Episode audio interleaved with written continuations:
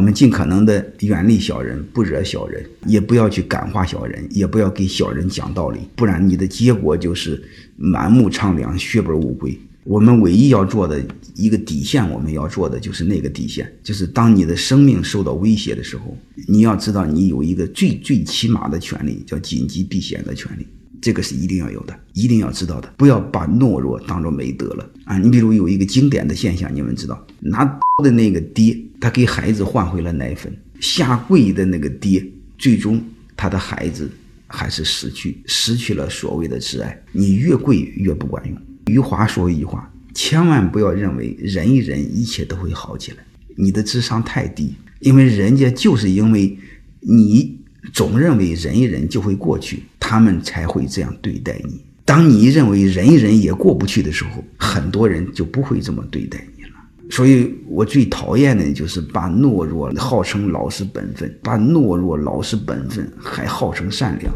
当你走投无路的时候，你老实本分那叫懦弱，不叫善良。我们不要赞美一个太监坐怀不乱，就叫道德高尚。赞美太监坐怀不乱、道德高尚的人，是一种极度无耻的人。